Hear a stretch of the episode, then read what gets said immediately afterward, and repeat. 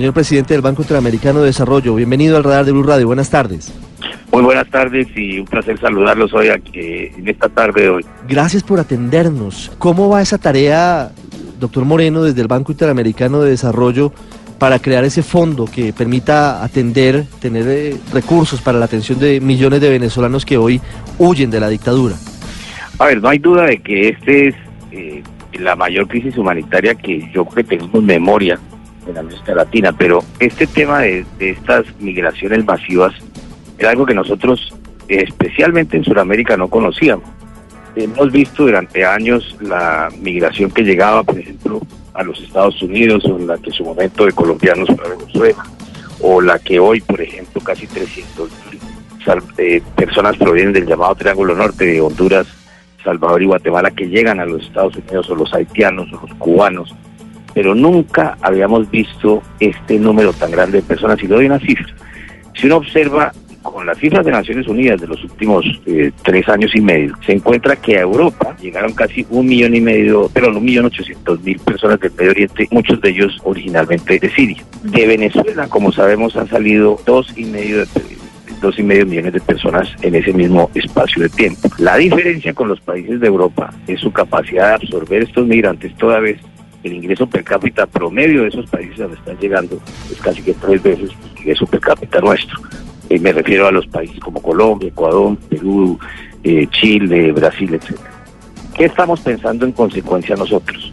Es armar un fondo de mil millones de dólares que tiene como propósito tener una alta concesionalidad en la tasa de interés, es decir, que los países que tomen créditos productos de este fondo sean de largo plazo y de, de baja tasa de interés y que se dediquen fundamentalmente a atender una cosa que no estábamos preparados para atender. Incluso capaz había muchas regiones de Colombia que no tenían todos los servicios de salud o de educación eh, suficientes para atender a los propios colombianos, que decir, en este caso, de venezolanos.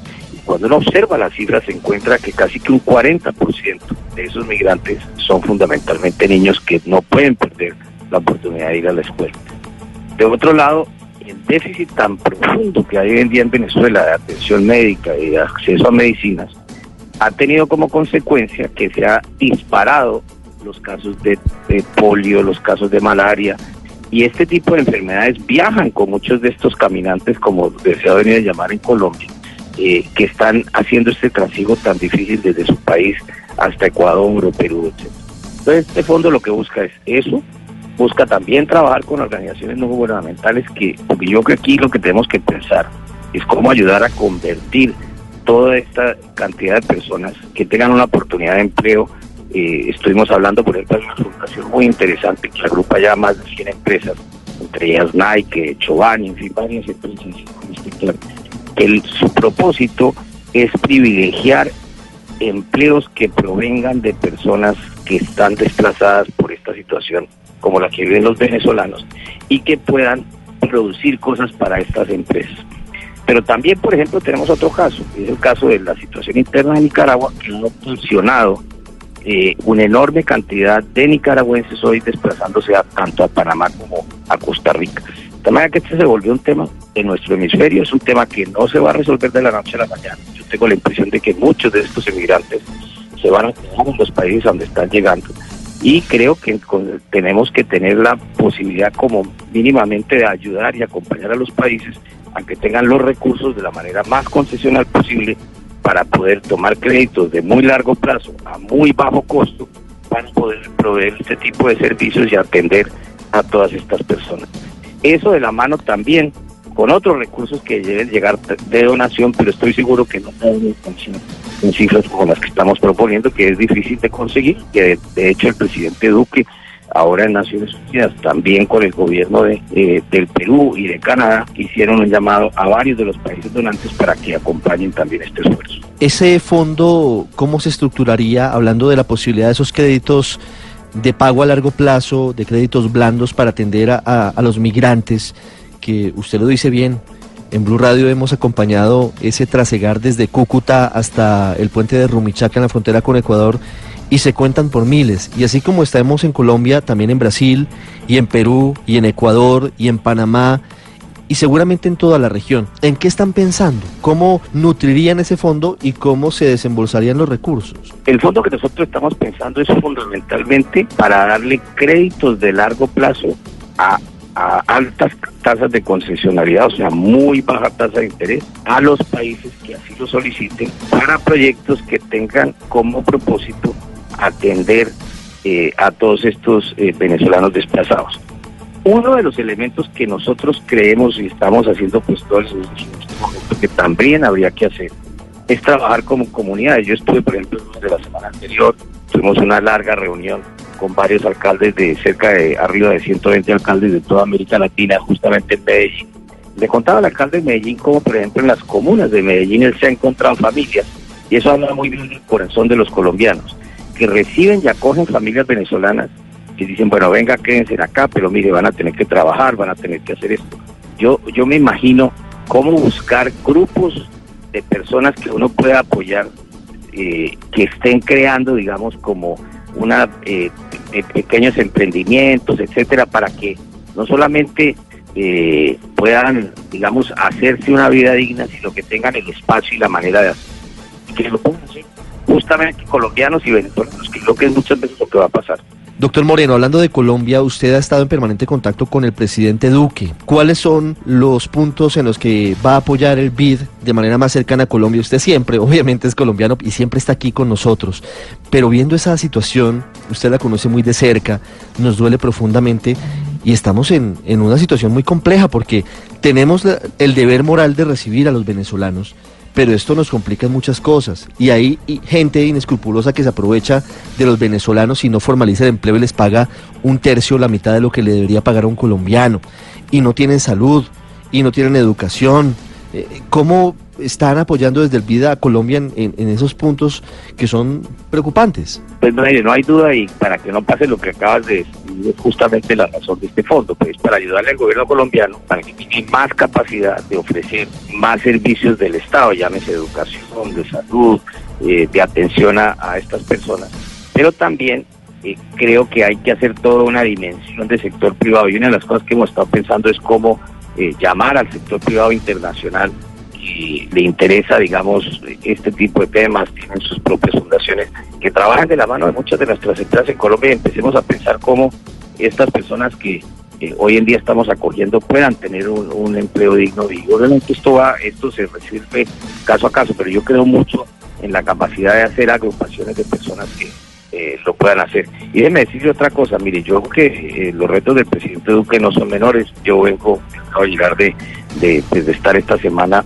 eh, en Nueva York con todas las reuniones de Naciones Unidas. El presidente tuvo una agenda muy, muy importante, pero sobre todo tuvo un altísimo reconocimiento, estuvo en todas partes y creo que, digamos, generó una muy buena impresión eh, en todas sus reuniones. Estuve ayer con el presidente Macron, por ejemplo, estuvo, estuvo con el esto, sé que él estuvo con el presidente Trump en una muy buena reunión. Y, y lo que sí tenemos que pensar los colombianos es que tenemos unos retos muy grandes. Primero de ellos, los economistas del PIB han hecho un cálculo y este es un shock negativo a nuestra economía que representa casi medio punto del PIB. Lo segundo es que eh, lamentablemente el presidente eh, eh, se encuentra con una situación en que se disparó como nunca la producción de droga en Colombia. Yo, como usted recuerda, fui y tuve el privilegio de ser embajador de Colombia hace ya 20 años aquí en Washington cuando llegué por primera vez eh, y llegamos y planteamos que entre el Plan Colombia bajaríamos la producción de coca en cinco años en un 50%, cosa que el 160 mil hectáreas cuando empezó el Plan Colombia a menos de 60 mil. Y estamos hoy en, día en 220 mil. Y para que usted tenga un paralelo, Colombia tiene 250 mil hectáreas de azúcar. Imagínense que tenemos casi lo mismo en coca que en azúcar. Y los colombianos saben muy bien que significa droga es más criminalidad, más muertos, más eh, eh, desinstitucionalización del país, más corrupción, más eh, dañar la economía formal. O sea, son todas estas consecuencias de droga que el país tiene que, luchar de forma muy contundente, pero eso va a costar también y le va a costar al gobierno un esfuerzo muy, muy grande. Y el caso de Ituango, que va a hacer que se demore en entrada lo que iba a ser el 20% de la producción de energía en Colombia, pues va a también suponer que tenemos que resolver eso con energías alternativas. En ese punto ya voy a, a abordarlo porque me parece muy interesante, pero antes para concluir tema Venezuela, doctor Moreno, ¿Tienen ustedes proyecciones de cuánto costaría reactivar la economía venezolana una vez eh, salga la dictadura de Nicolás Maduro? Porque, digamos, esa salida eventual en algún momento deberá darse, pero el país va a quedar en una situación de postración muy grande. ¿Se han hecho cálculos de eso?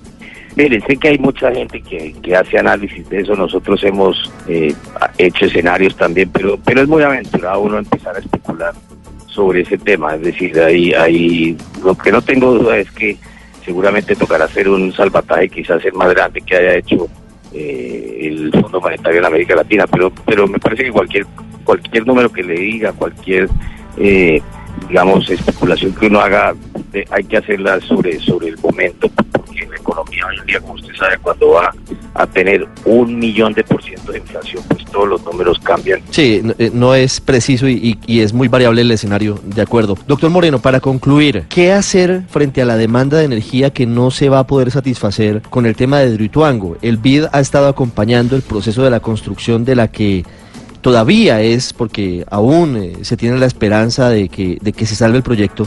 Eh, la central hidroeléctrica más poderosa y una de las obras civiles más grandes en la historia de Colombia. ¿Cómo está hoy lo que sabe el BID de, la situación y esa necesidad de buscar energías alternativas para evitar situaciones como eventuales aumentos en los precios o, un desabastecimiento?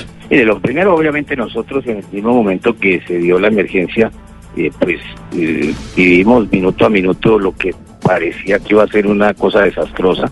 Gracias a Dios ese no fue el caso a partir de ese momento hemos estado permanentemente hablando no solamente con las autoridades, en este caso las empresas públicas de Medellín, con el alcalde, con el gobernador, eh, mirando eh, la realidad, lo que se va a demorar, traer expertos internacionales que miraran las distintas alternativas. Hoy en día todos los informes me dejan tranquilo en el sentido de que se va a poder terminar la presa y pues, más años de lo que se anticipaba. Dicho eso, como cubrir esos faltantes? Todos unos temas regulatorios. Eh, hoy en día lo interesante es que las llamadas energías alternativas, llámese solar o eólico, en Colombia tiene mucho potencial, tienen eólico en, solar en buena parte de la costa se puede reemplazar eh, eh, con ese tipo de energías. Entonces yo creo que eh, Parre, que dice de, de, una mirada a la regulación que el gobierno colombiano tiene de cara a los generadores privados y incentivar este tipo de energías. Eso lo hemos visto, por ejemplo, recientemente tanto en Brasil como en Argentina. El ha hecho muchísimo en ese frente y se ha logrado aumentar de forma muy importante, incluso en Chile también, con energías alternativas, eh, el, eh, digamos, la, base de energía disponible para el país. Hoy el BID está tranquilo y, y considera que con la información que tiene, Hidroituango va a entrar a operar.